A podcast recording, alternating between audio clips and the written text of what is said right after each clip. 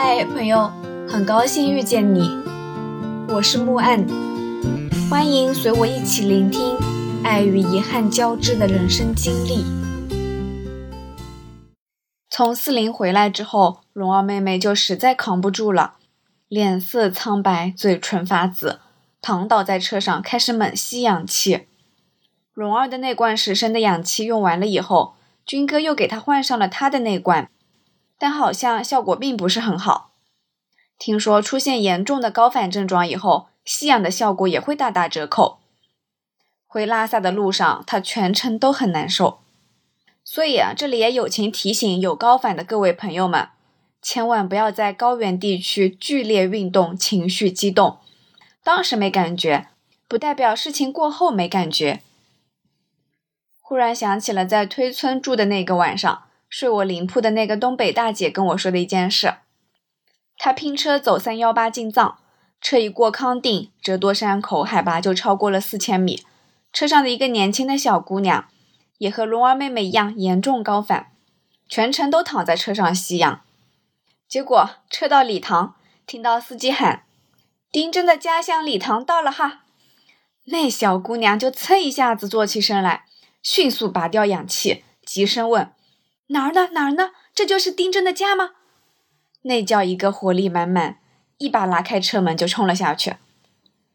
你看吧，偶像的力量是多么强大，完全压制住了高反。结果呢，丁真并没有在家乡，他们去了丁真的舅舅家吃早餐。但是不知道为什么，丁真的舅舅其实也不在家，大概只看了个寂寞。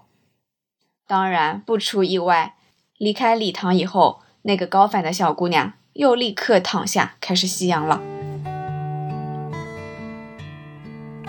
回拉萨的路上会经过羊湖，但是呢，看过普莫雍措和四邻冰川以后的我们，对于那些观景点已经兴趣缺缺了，于是开始天南海北的聊天。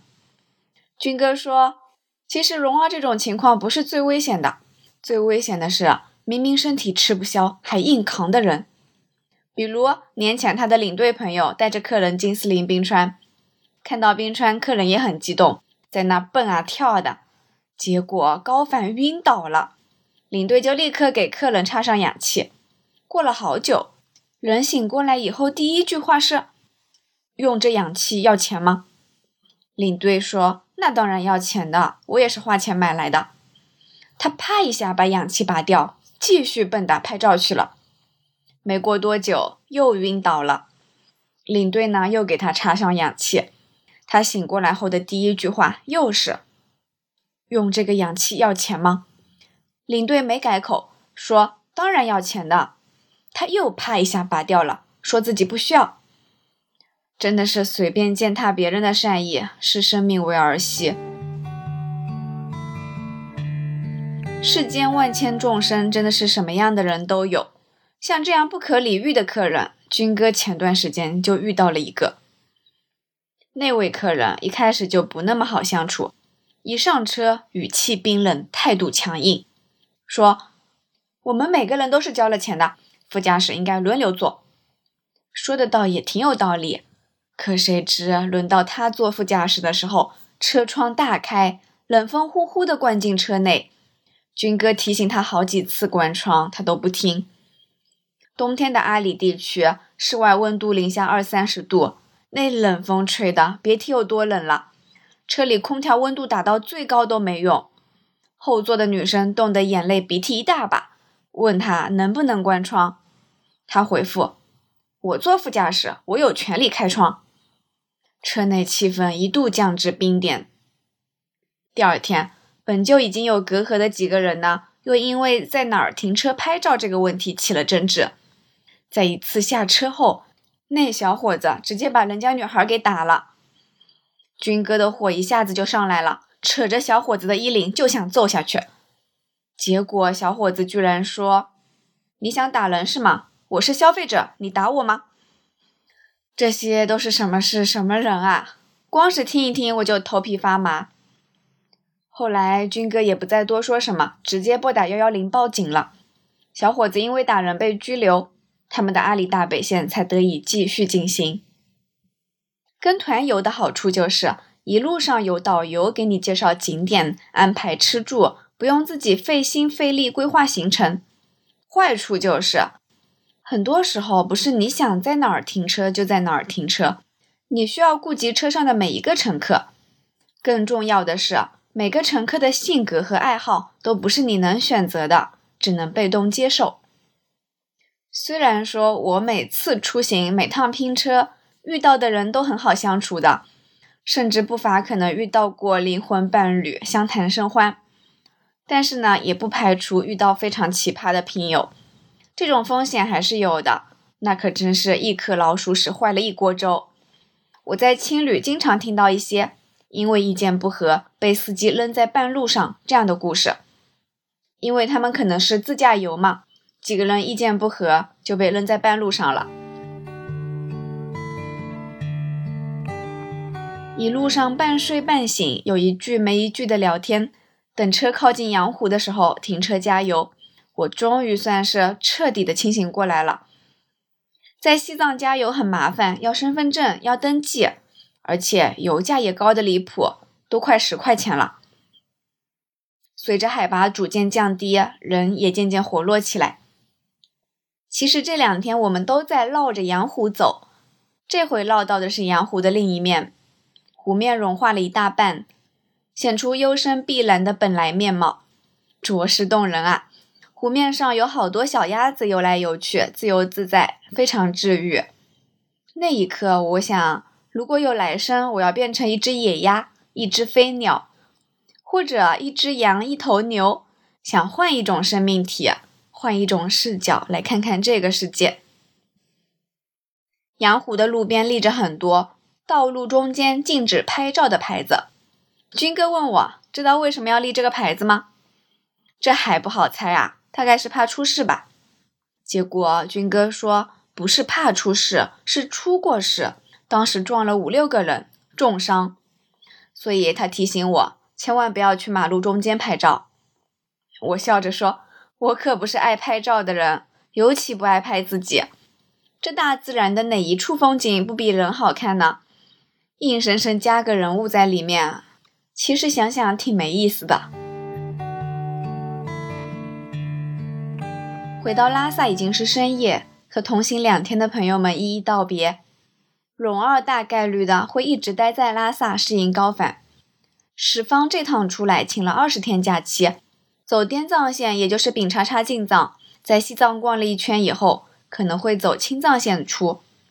而我的假期不多了，打算明天和军哥一起走一趟珠峰五日游。虽然我特别想去看达木寺，但是时间有限，还是留到下次吧。这一晚在青旅遇到了一个女生，她是前年离职的，离职以后两年没有工作了，也没有任何收入，一直在路上旅行。几乎走遍了大西北的各条徒步路线。去年在拉萨待了三个月，每天晒晒太阳。今年打算住半年，在拉萨找个工作。我特别佩服走户外线的女孩子。只能说，随着年龄越来越大，我离户外越来越远了，只敢走走普通的、寻常的旅游路线。第五天。早上出发走阿里短线，这一天几乎没有什么行程，全天都在赶路。今天又做了核酸，在进入浪卡子的路口，行程码不带星号，有核酸证明就不用登记，直接放行。此后的一路上，我都不知道填写了多少次资料，出示了多少次身份证、边防证、行程卡，还有核酸证明。这一趟走五天的行程，三天半在路上，但是没有办法，青藏高原特殊的地理位置就决定了这趟旅程就是这样的特色：地广人稀，路途遥远，交通不便。今天这一整天就是在去日喀则的路上，昨天去普莫雍措，只是玩了一个小时，但是路上呢也花费了一整天的时间。这一趟行程花三天时间到珠峰。除了晚上十一点拍星轨，早八晚八看日出日落，剩下的全在路上。但是那又怎样呢？最美的风景在路上，常常在路上才能看到未知的景和陌生的人。当我一次次行走在路上时，才能经历从细微到壮丽的景致，体验从繁琐到伟大的瞬间。不过啊，这次的两个拼友好像没有办法感受到这种旅途的奥秘。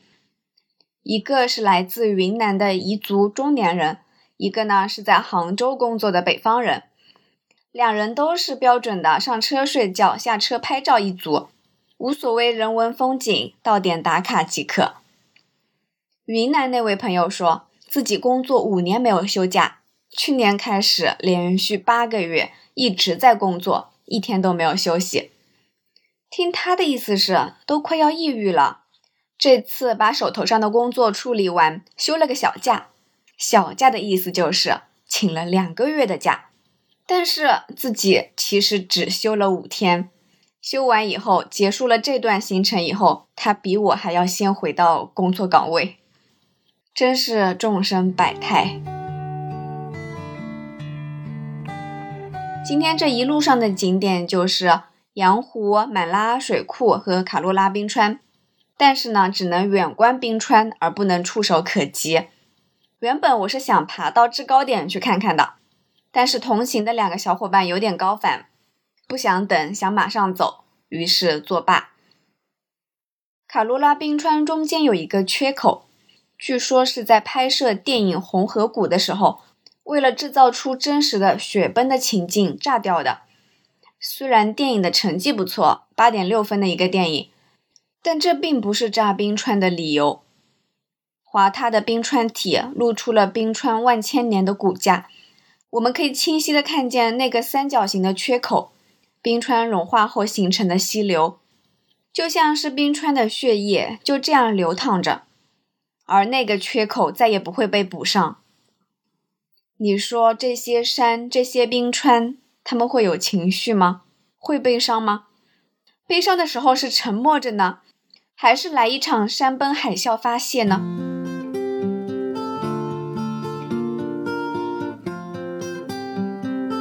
感谢收听，希望这个播客能陪你度过每一段孤独的旅程，彼此温暖，彼此治愈。希望来到这里的你。可以放下一天的疲惫，尽享这人间好时节。也欢迎大家转发、订阅、赞赏、支持。我们下期见。